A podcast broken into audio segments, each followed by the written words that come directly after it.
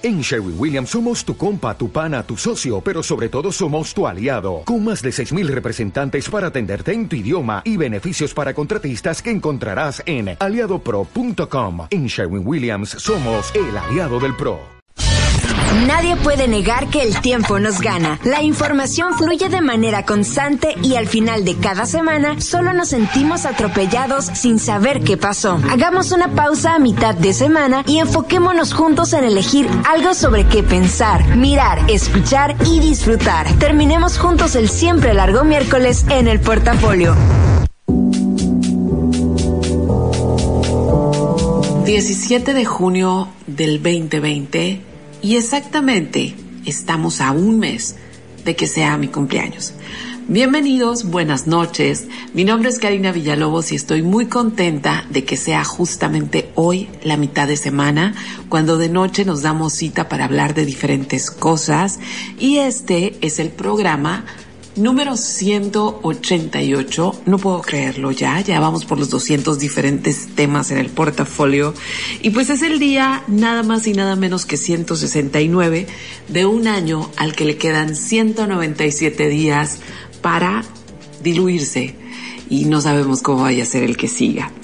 Eh, este año parece eterno definitivamente, pero bueno, vamos a iniciar este portafolio y, me encanta a veces recordar algunos cumpleaños. Hoy hubiera sido cumpleaños de Igor Stravinsky y también hoy es el día que los historiadores han marcado como o sea, un día como hoy, pero de 1789, como el inicio o como la marca del inicio de la edad contemporánea. Ya después nos vamos a enterar cuándo entró el antropoceno tardío y todas esas cosas, pero eh, todo lo que estamos viviendo hoy justamente empezó en 1789, o sea, la vida como la conocemos. Hoy también debo advertirles que vengo vestida de maestra de historia, así que prepárense porque va a estar sabroso el chal. Ya estoy conectada, me encuentran en Karina Villalobos en Facebook, arroba Srita9 en Twitter, arroba Srita9 en Instagram. Si se van a la cuenta de Twitter o si quieren de repente saber qué música pusimos, ahí se está publicando en tiempo real todo lo que vamos escuchando en el programa, por si no escuchan el nombre de una canción. Y en Srita9 es así, es una cuenta muy, muy personal donde publico comida, mis perros, mis gatos, este, pero pues ahí también se pueden enterar de repente de algunas cosas que hago. Así que empezamos con la música de este programa y hoy... Hoy va a estar sabroso, de verdad, de verdad. Me estoy saboreando el programa, es buen chal, pero acabamos de sacar una rola de 1979 que sigue sintiéndose tan contemporánea y con eso arranca el portafolio. Esto es Making Plans for Nigel de 1979 de la banda XTC. Y así empieza este portafolio por los 40.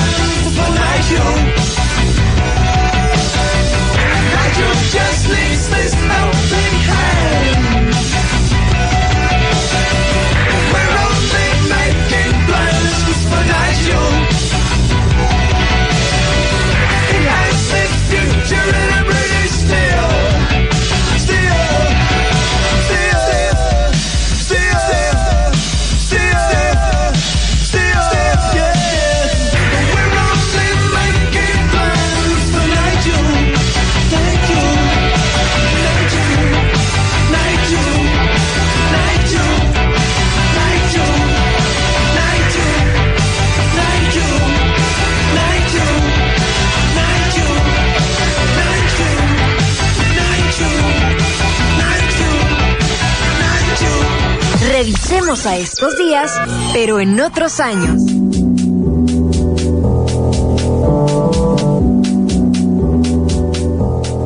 Ahora sí vamos a entrarle de lleno al tema que preparamos el día de hoy. Está en los controles Armando, eh, a control remoto, porque todos estamos haciendo la radio desde diferentes partes. Armando está en cabina, Cristian está en su casa, que es del equipo de investigación de portafolio. Desde ahí les está posteando en Twitter, Cerita 9, todo lo que vamos poniendo en el programa. Y en otro punto de la ciudad está Itani, que también es parte del equipo de trabajo y ella pues está preparando, grabando este podcast para los que llegan hasta mañana. Pero bueno, como les venía contando, o más bien no les había contado nada, nada más les había dicho que esto se iba a poner sabroso, pues estamos a medio mes del Pride. Junio es a nivel mundial el mes del Pride y hace dos o tres semanas dediqué este programa a contarles la historia de cómo en diferentes culturas la homosexualidad no siempre fue penada, incluso muchísimo no fue penada. Eh, es más una cuestión mucho más contemporánea que tiene que ver con el catolicismo, que tiene que ver con el colonialismo. Entonces, ya en otras ocasiones, en otros años, les he contado de dónde viene este mes que tiene que ver con la historia de Stonewall, que fue ese bar en Nueva York donde se hizo una redada. Eh, ya les conté la historia de la bandera de colores. Eh, o sea, les he contado muchas cosas, pero de verdad, en este país seguimos en un vacío completo histórico acerca de cómo eh, las personas que tienen una preferencia sexual distinta al heterosexual han ido ganando terreno. Eh, han ido eh, ganando el derecho a utilizar sus derechos como seres humanos, ¿sí? Y, y, tenemos una historia medio complicada, ¿no? Muy, muy, muy complicada, porque, mmm, porque pareciera como que apenas en los últimos años realmente se está, nos estamos enfrentando a este tema como sociedad y estamos aceptando que la heterosexualidad no es la única manera de llevar la vida. Entonces, eh, para mí, que soy historiadora, hay algunos temas que siempre me han volado la cabeza y el tema que les voy a contar ahora, de hecho, en el programa de hace tres semanas les conté un poquito de los 41, pero les prometí que lo iba a dejar para después y pues ha llegado ese día. Espero que estén listos. Por cierto, si me quieren escribir, ¿eh? En lo que me, porque ya me estoy atropellando de emoción. Lo que pasa es que si me quieren escribir, aviéntenme el mensaje, es Karina Villalobos en Facebook, es la manera más fácil que tengo de contestar rápido los mensajes, pero eh, me atropello porque, porque me emociona de repente tener la posibilidad de en un programa contarles estas cosas, ¿no? Primera afirmación o primera, primer corte histórico es que en México, o por lo menos en los registros históricos, no hubo gays nunca. No existen, no aparecen, no hay ni, ni un chisme acerca de. ¿Saben hasta cuándo? Hasta 1901. En 1901 aparece en los medios de comunicación esta inclinación sexual y claro que no aparece de una manera positiva, pero antes, así, túnel del tiempo, antes de eso, les tengo que contar la historia de un personaje, ¿sí? Ese personaje se llamaba Ignacio de la Torre y Mier. Eh, era un hombre muy guapo, un hombre muy bigotón, un hombre de una de las familias más, más adineradas de este país. De hecho, su papá era un empresario azucarero y por eso él tuvo acceso a las mejores escuelas en México y también eh, terminó como sus estudios profesionales por allá, por Estados Unidos, también en las mejores escuelas, ¿no?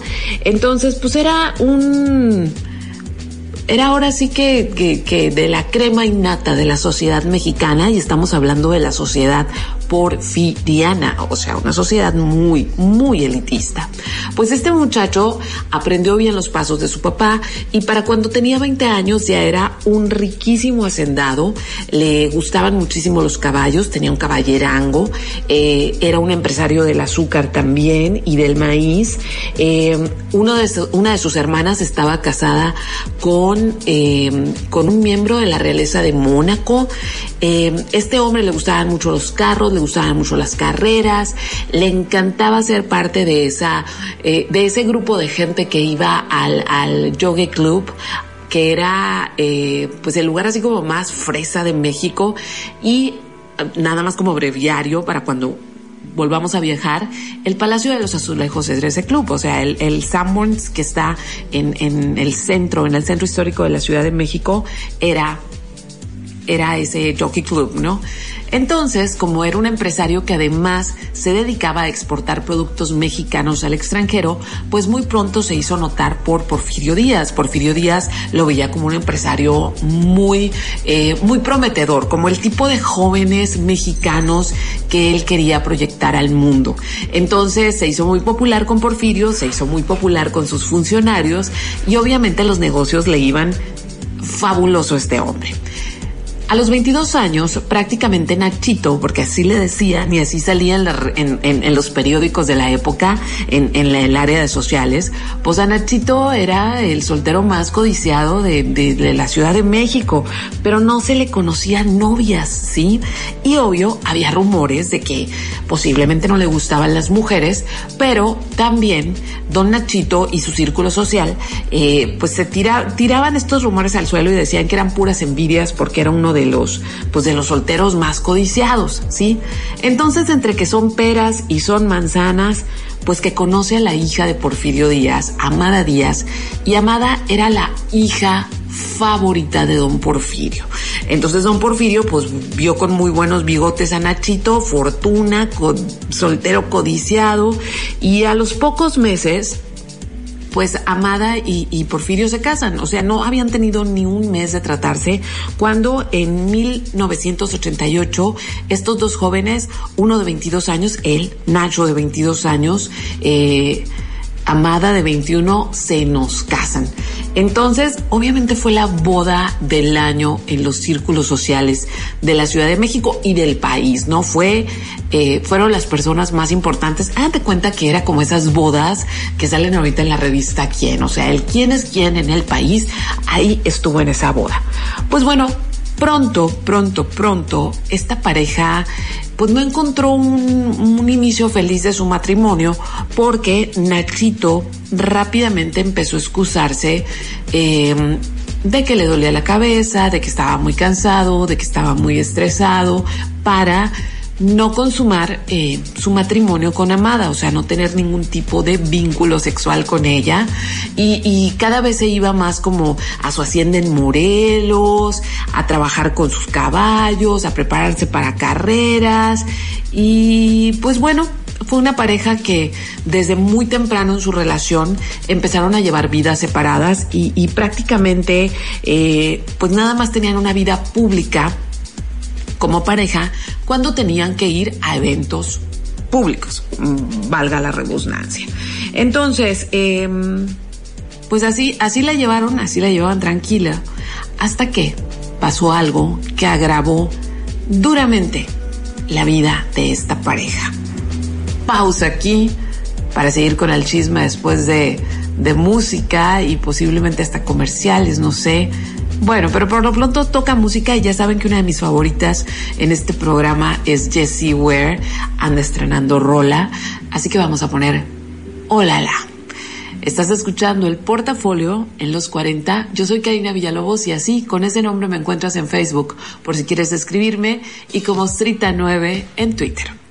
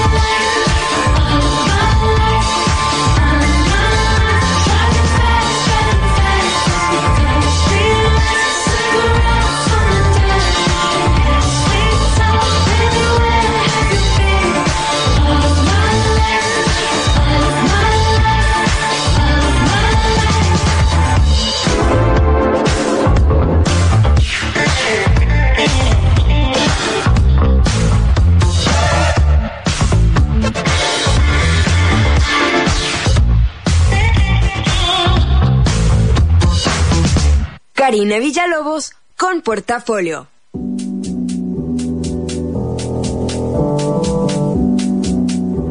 Ya de regreso contándoles, eh, empecé como con dos eh, vertientes de, esta historia que es eh, no tenemos una historia fehaciente en México acerca de cómo empezó la defensa de los derechos de las personas que no son heterosexuales, pero también quise empezar contándoles la historia de don Ignacio Teresa de Mier, que fue don Nachito, esposo de la hija favorita de Porfirio Díaz, y ahí nos quedamos.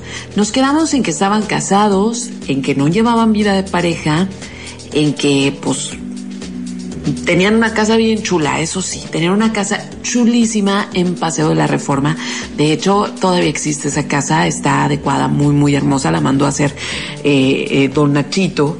Y pues bueno, eh, pasó algo pasó algo que rompió en esta vida de pareja, pero también aquí me detengo un poco para contarles que en aquellos días la calle de la calle que hoy conocemos como calle Madero, que ahora es peatonal, eh, ¿cómo se llamaba en aquellos días? Em, no recuerdo cómo se llamaba en esos días esa calle, pero luego me voy a acordar, luego me va a caer el 20, pero bueno, lo que es Madero, que es justamente donde está la torre latinoamericana, esa era una calle donde eh, se decía que por las noches iban los pollos o los lagartijos a caminar y a lucirse. ¿Quiénes eran estos? Pues eran los hijos de personajes muy adinerados de la sociedad mexicana que no se habían casado, que les gustaba vestir como dandis, que les gustaba la vida nocturna y que además se decía pues les gustaban los muchachos también. Entonces era la manera en que se les apodaba, pero todo era de noche, todo era así como muy discreto, ¿no? Eh, pero cuando se decía iba un pollo o, ahí va un lagartijo, era porque eh, se decía que era un poco afeminado o que le gustaban los hombres, pero además eran de familias adineradas. También era un secreto a voces que los pollos o los lagartijos hacían sus paris de manera muy privada, ¿sí?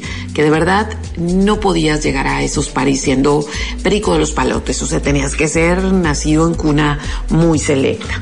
Pues bueno, la desgracia que, que, llegó a esta pareja, bueno, esta pareja tuvo varias desgracias, pero esta fue la primera, eh, pasó el 18 de noviembre de 1901.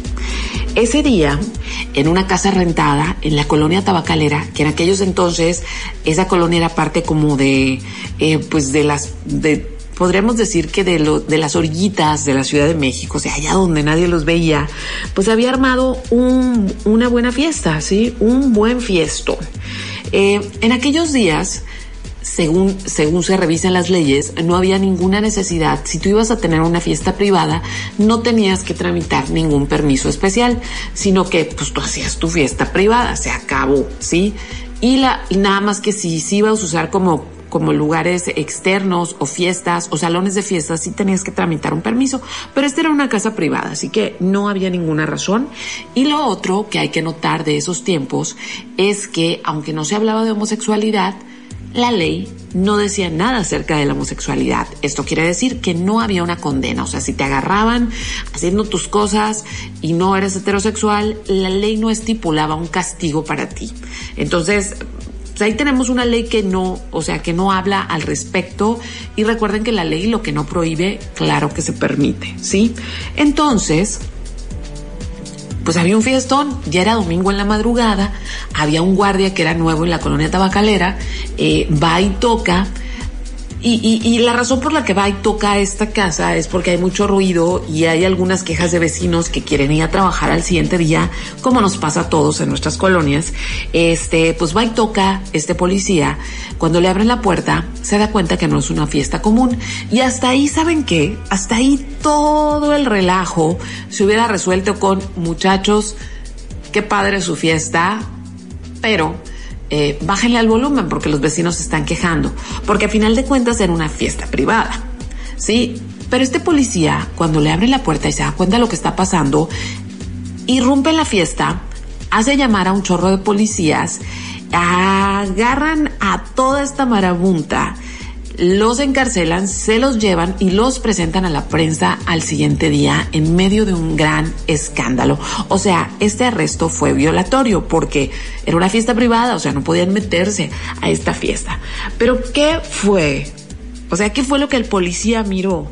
¿Qué fue lo que qué fue lo que estaba pasando dentro de esa casa de la colonia tabacalera para que este policía tomara todas estas decisiones que iban en contra de los derechos de los enfiestados, pues bueno, adentro había 42 personas, todos ellos hombres, 19 de ellos se dice vestidos de mujer y bailando con el resto que estaban vestidos de hombre e incluso se llegó a decir y se llegó a publicar que en uno de los cuartos de esta casa había tendido, estaba tendido un hombre joven y desnudo y que esta fiesta, en esta fiesta estos hombres habían planeado que este hombre joven iba a ser el premio de una rifa hecha entre ellos. Bueno, el punto es que se encarcelaron a 42 hombres, pero al día siguiente, cuando se presenta la noticia, únicamente se habla de 41.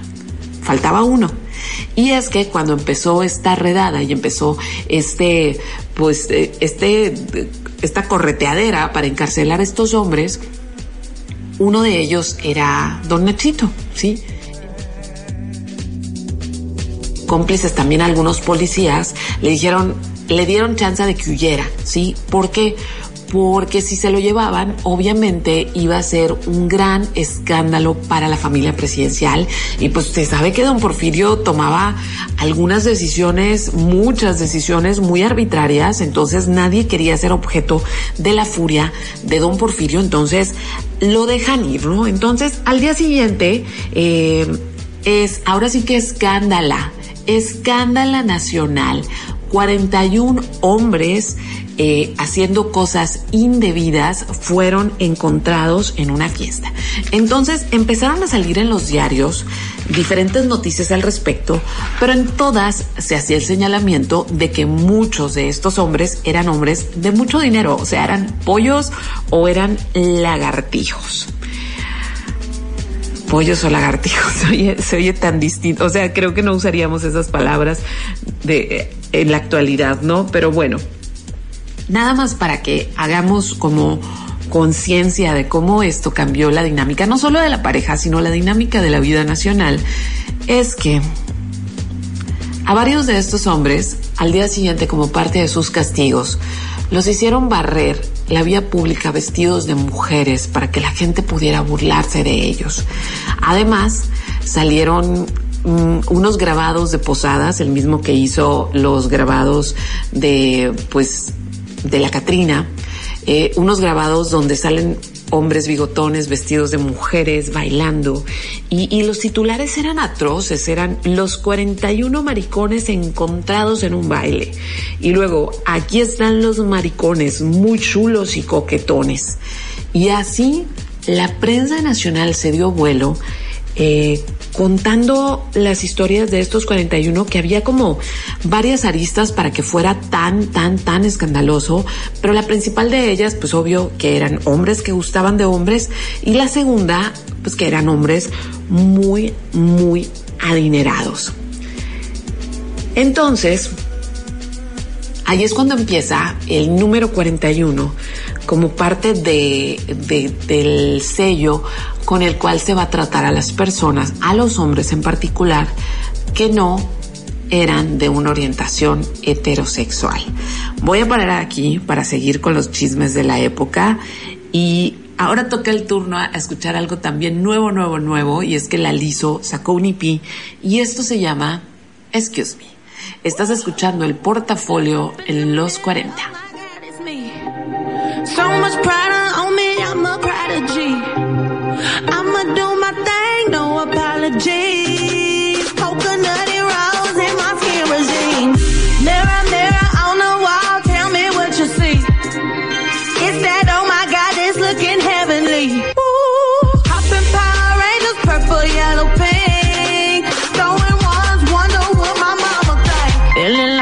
Stripper when I'm looking in the mirror. I be slapping on that ass, getting thicker and thicker. Ooh, I don't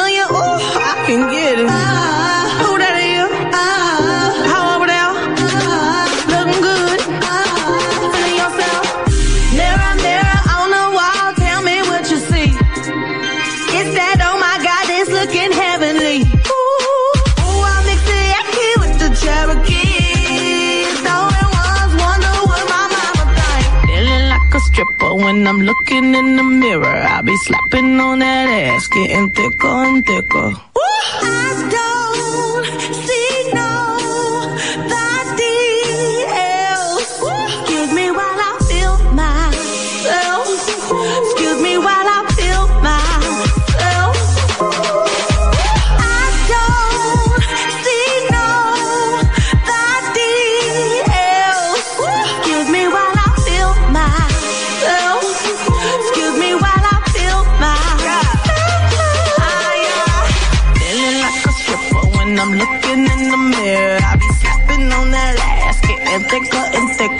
Hey, now spooning. yeah.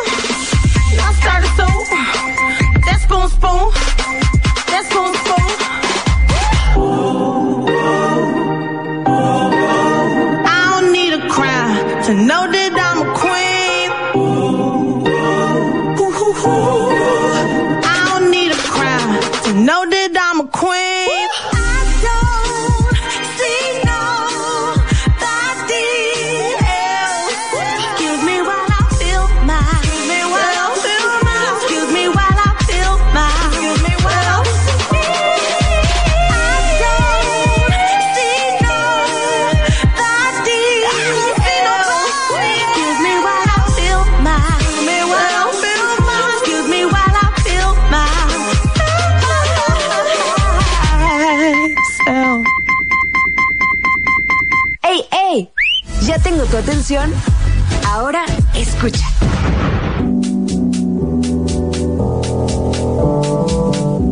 Y bueno, ¿qué les pasó a los 41? ¿Qué le pasó a Nacho? ¿Qué más cosas tengo que contar de esto? Además de que se convirtió en el chiste nacional, el número 41. Y digo, Muchos de ustedes saben que el 41 tiene la implicación de dar carrilla, de, eh, por ejemplo, cuando alguien cumple uno, cuando un hombre cumple 41 se dice que es la edad de la punzada o ten cuidado, no te vayas a o sea, no, no, vayas a cambiar de preferencias. Es un número con muchas implicaciones. De hecho, Cristian me encontró una anécdota donde en un episodio del Chavo del Ocho, de hace añales, ¿no? Eh, don Ramón está, está el chavo y está diciendo, eh, sin fiesta, no, no, sin piñata no hay posada, sin piñata no hay posada, y está dando lata, y don Ramón le dice, ya van como 40 veces que repites eso. Entonces que el chavo le dice 41. Y entonces don Ramón voltea y, y le hace cara de, de qué molesto, ¿no? O sea, como, hay, un, hay, hay implícito un chiste con el 41 y eso fue por añales. Entonces hemos recibido, hemos aprendido la carrilla del 41, pero no sabemos de dónde viene la historia y todas las implicaciones. Porque imagínense, estos hombres eran muy adinerados. Eso no quiere decir que eran los únicos homosexuales, pero sí que tenían los medios para cubrir su homosexualidad. ¿Qué pasó con todos los demás que estaban tratando, batallando, siendo infelices? Pues mejor se callaron porque, número uno, los hicieron barrar la calle. Los hicieron barrar la calle vestidos de mujeres. Fueron vilipendiados en todos los diarios. Eh, incluso por aquí eh, tengo algunos, algunas notas de cómo los diarios este, se burlaron de ello, pero ahorita se las digo. Em, los llamaron la aristocracia de Sodoma. Y había un periódico que se llamaba El Popular que al dar la nota publicó esto. Chequen, no daremos a nuestros doctores más detalles por ser en sumo asqueroso, ¿sí? O sea, todos los, periódicos. Entonces, de ahí, la toma, la decisión que se toma a partir de esto es que estos 41 pervertidos, estos sodomitas, van a irse a Yucatán a trabajos forzados en, en la industria del tabaco y del azúcar, pues para morir, en realidad, a ser este, pues esclavos ahí en las plantaciones, pero para cuando los mandaron en el TEN ya nada más llegaron 19, ya no eran 41, porque obviamente hubo 22 que sí tenían y sí pudieron pagar su libertad y pudieron seguir pagando su heterosexualidad. O sea, no aparecían en los registros. Entonces, también parte del, chiste que se contaba en aquella época es que cuando la gente fue a tirarles tomates o cuando los papás llevaban a sus hijos al tren para que vieran a esos pervertidos, eh, los que iban también como presos eh, gritaban en el vagón, yo no soy de los 41 para diferenciarse, porque de verdad era una cosa sumamente vergonzosa. Entonces, las horribles consecuencias para esto eh, permearon de muchísimas, muchísimas maneras. Pero hay una cosa bien interesante aquí, que el hecho de que aparecieran los 41, el hecho de que se eh, hablara de esta gente, de esto, de, no digo esta gente, sino de este grupo de gente que tuvo un party, que los descubrieron, que la mala suerte fue en realidad que los descubrieron, fue la primera vez que se empezó a hablar en este país de homosexualidad. Antes de eso, ni siquiera se mencionaba, era una cosa muy, muy escondida en los closets, ¿sí? Eh, ¿Qué se sabe antes? ¿Qué se sabe, eh, qué se sabe de la homosexualidad antes de esto? ¿Saben qué? Absolutamente nada, ¿sí? Pero absolutamente nada. Porque todo el mundo que, todas las personas que se encontraban con esta, eh, con esta preferencia, únicamente si tenían el dinero necesario podían ejercer esta homosexualidad de manera privada, utilizando todos los medios y pues si se sabía caías en desgracia, se acababa tu fortuna, se acababa tu buen nombre, eh, se iba todo al carajo precisamente por eso. Entonces, eh, había maneras de llevarla, pero no se hablaba de eso y obviamente no tenía que descubrirse. Y cuando alguno se descubría o alguno abiertamente pues se cansaba y decía, sí, soy esto, soy aquello, la sociedad les, les decía maricones, les decía invertidos, eh, y si hacemos como un análisis de qué estaba pasando con la moralidad porfiriana, todos sabemos que todas las sociedades esconden muchas cosas y por ejemplo si revisamos la sociedad victoriana, pues era así sumamente, eh, no se hablaba de sexo y todo eso, pero resulta que la reina Victoria era, era, este, pues era muy, vamos a decir, candorosa, ¿sí? Pero todo era escondidas. Lo mismo pasaba con la sociedad porfiriana, donde las ofensas más grandes eran el adulterio, la pérdida de la virginidad en las mujeres antes del matrimonio, el sexo sin fines reproductivos, eh, que las mujeres enseñaran las piernas y la masturbación, olvídenlo. Era, ahí empezaron los mitos de los pelos en la mano y todas esas cosas. Así que, eh, Ahora, los historiadores, y hay una gama de historiadores que se dedican precisamente a estas cuestiones de eh, orgullo gay, de visibilidad, dicen que el hecho de que estas 42 personas se hubieran animado a hacer un party a pesar de todos los asegúnes, a pesar de todo el peligro que corrían haciendo este party, es como decir que estaban haciendo su propio desfile de orgullo gay en los métodos y alcances de aquella época. Y luego, algunos dicen que es como el Stonewall mexicano, ¿sí? O sea, que de hecho vamos a buscar en, los podcasts, o si lo quieren buscar en los podcasts, ahí está eh, la historia del Stonewall. Pero yo les quiero leer algo que es una placa conmemorativa que está, aquí está. Está en la Ciudad de México, está, eh, a ver, déjenme decirles exactamente dónde está, está en el Centro Cultural José Martí en la Ciudad de México y eh, dice, a las 3 de la mañana del domingo 18 de noviembre de 1901, la policía asalta una reunión de homosexuales, algunos de ellos vestidos de mujer. Esta redada le inventa a los gays de México pasado que es en síntesis la negociación con el presente. Con la palabra gay se introduce casi al mismo tiempo la defensa de los derechos humanos de los representados por ese término. A 100 años, en desagravio de las 41 víctimas de la primera redada homófoba del siglo XX en México, por el pleno respeto a los derechos humanos y civiles de gays y lesbianas, noviembre 17 de 1901, noviembre 2001, comunidad lésbica gay. Y esta es una placa precisamente haciendo eco de ese día histórico. Hasta ahí vamos y cuando regresemos les voy a contar qué pasó con Nacho, que aquí viene un twist de la historia. Y lo siento mucho para algunos que, son muy fans de algunos personajes históricos porque hoy no voy a hablar bien de uno. Ahora nos vamos con esto que es de... Ah, es de Massive Attack, es un clásico, es algo que podemos seguir escuchando incluso a 21 años de que esta canción vio la luz. Es Men Next Door, es Massive Attack, es del disco Mezzanine y estás escuchando el portafolio en los 40.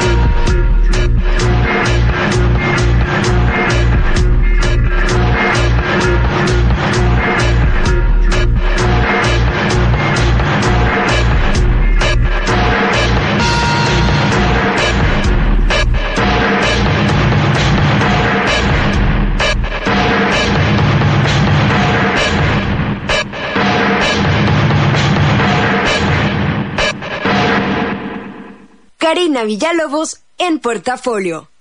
Por si andaban con el pendiente.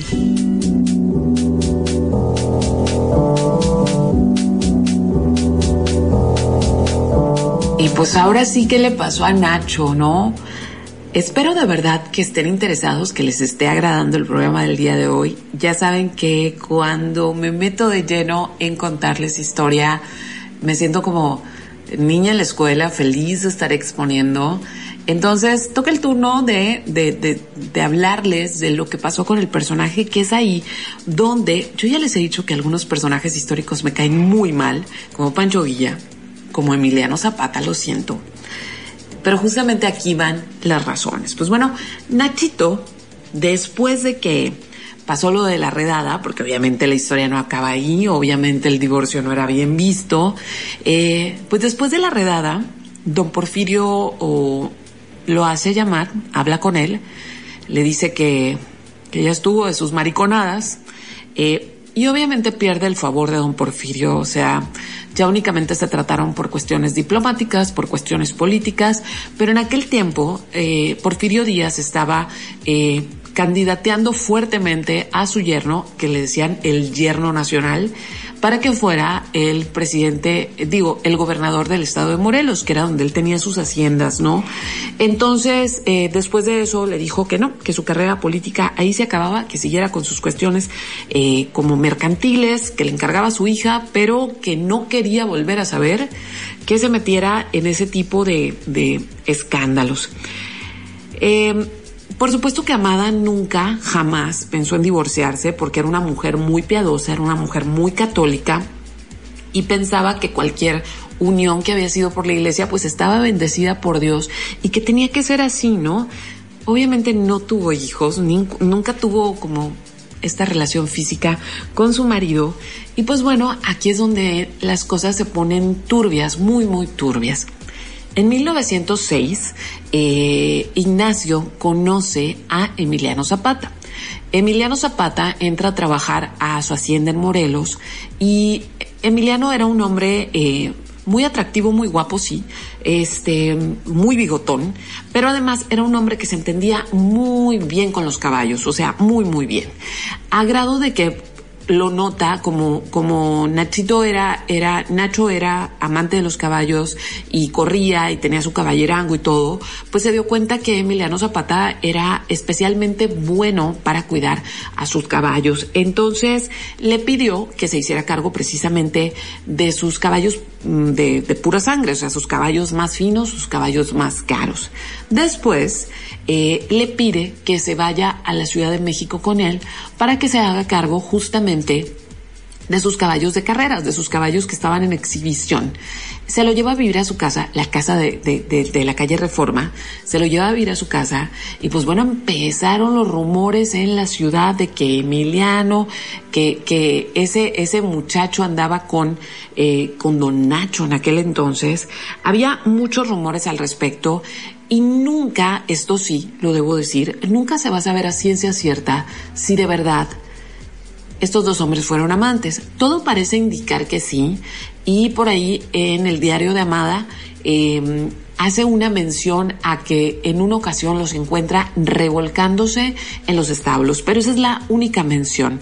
Entonces, eh, pues Emiliano vivió un tiempo eh, con él y después de eso, eh, de vivir en la opulencia, él regresa, él regresa a Morelos y regresa, nunca se sabe por qué. O sea, no hay, no hay ninguna, no, no se sabe ese rompimiento que tuvieron como patrón y empleado.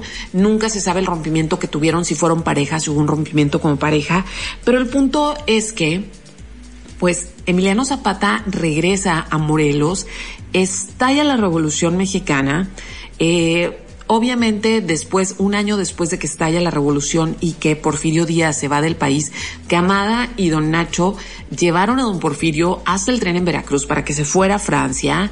Eh, obviamente, eh, el nombre Díaz está relacionado con el dictador, pues se volvió poco popular, ¿no? Entonces, pues ya no era de muy buen gusto, ¿no? Ser de la familia presidencial. Entonces los negocios no le empezaron a ir muy bien a don Nacho Teresa de Mier. Entonces, eh, lo que hizo, como persona influyente de ese tiempo, pues lo que hizo fue empezar a financiar una contra, ¿sí?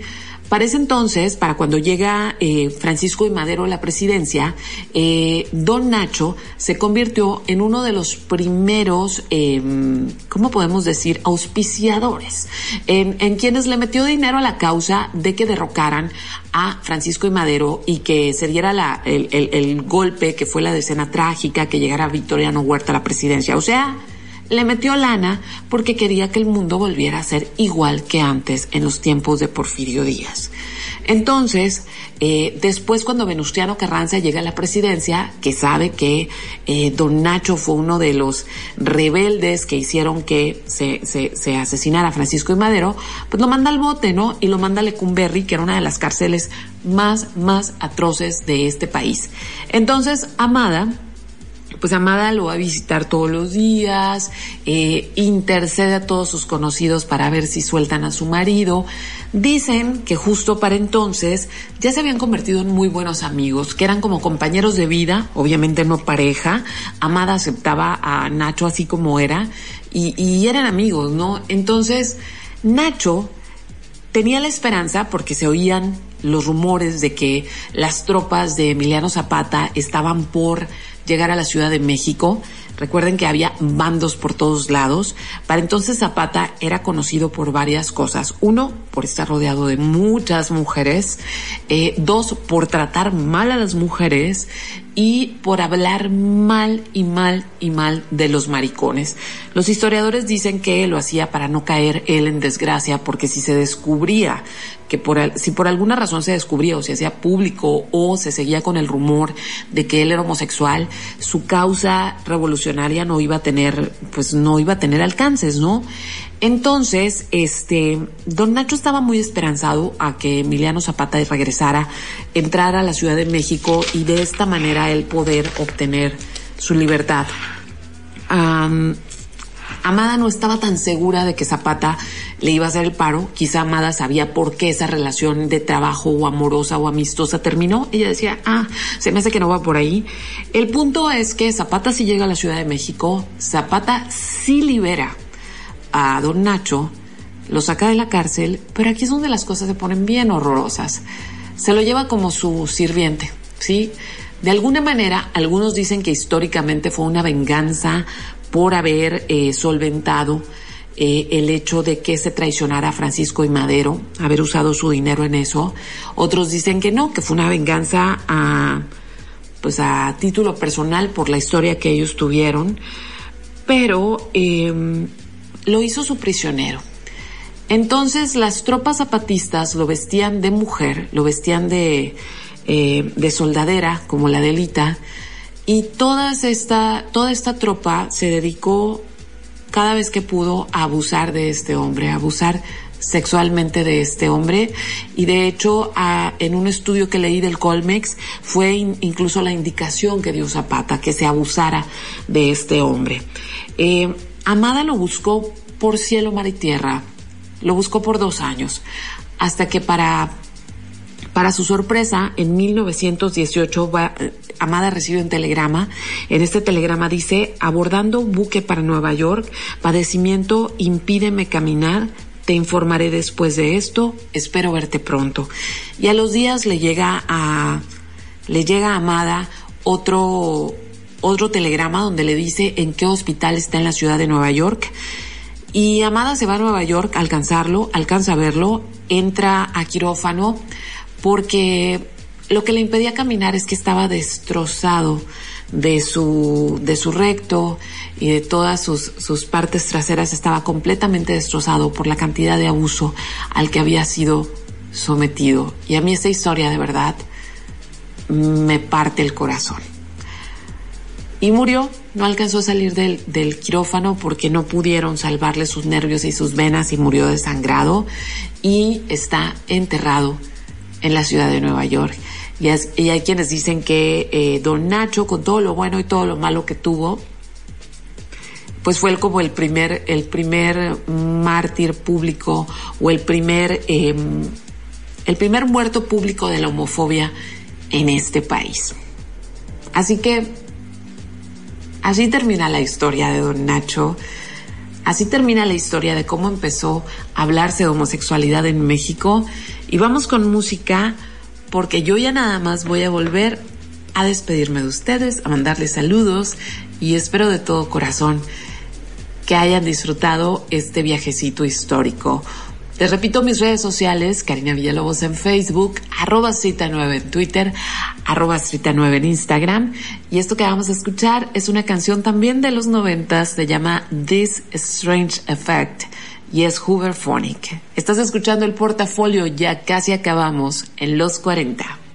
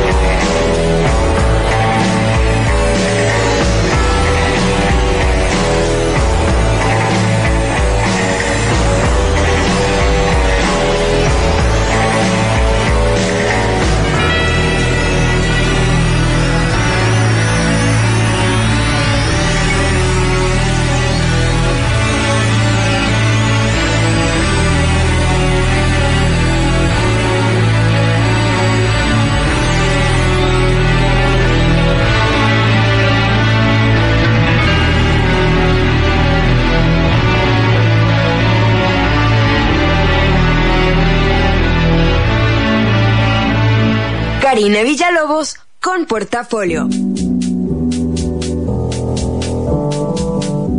Híjole, ya toca despedirse, pero no saben la felicidad que me embarga en este momento por varias razones.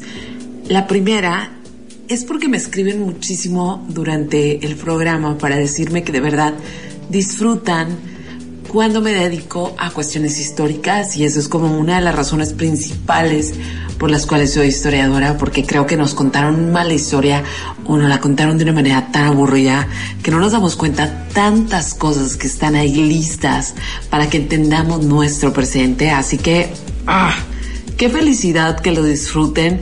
Ya pueden el fin de semana en su reunión en Zoom o en Rooms de Facebook, eh, pues apantallar a sus amigos con la historia de los 41 porque ya tienen el behind the scenes.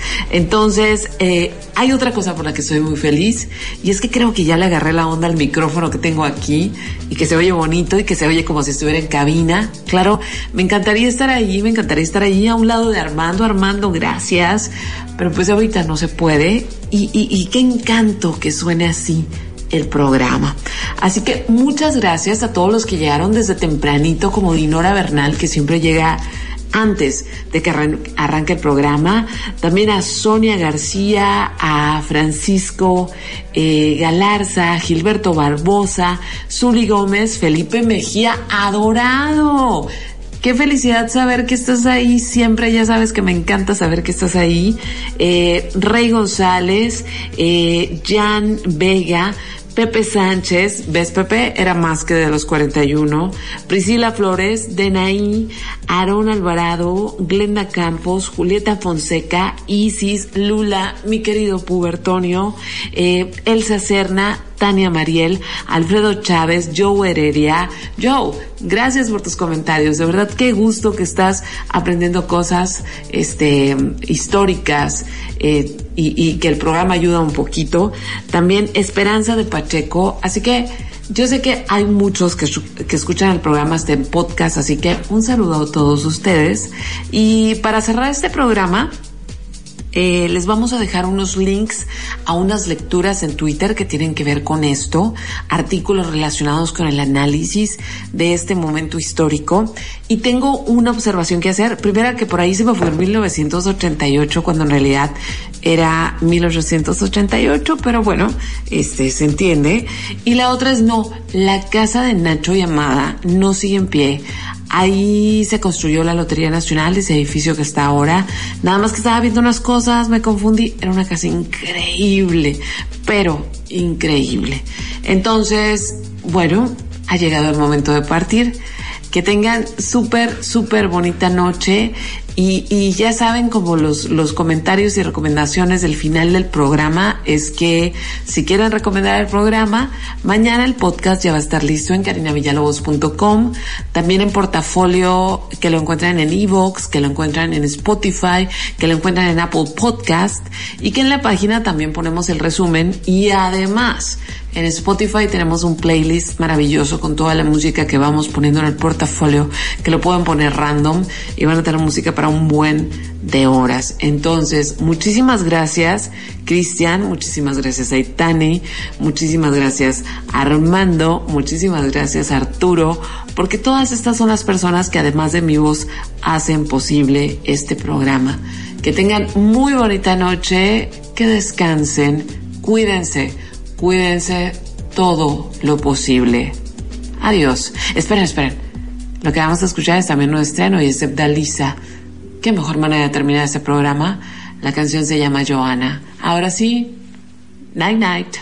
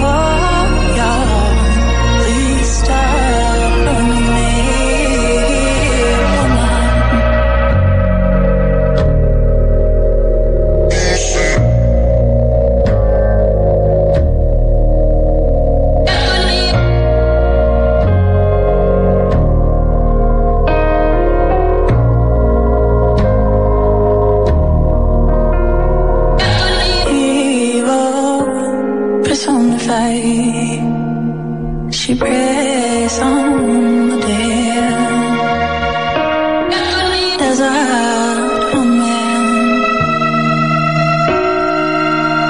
in silence. I was so wrong.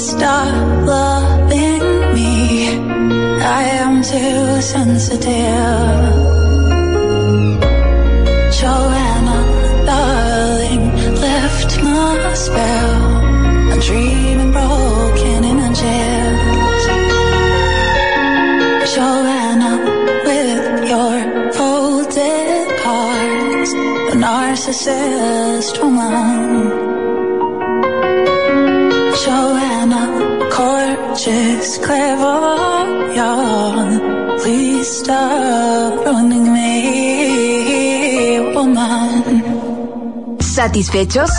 Con esto damos por terminado el bonche de opciones que esta semana el portafolio tuvo para ti. Te esperamos el próximo miércoles en punto de las 10 de la noche. Y ahora sí, que duermas sabroso.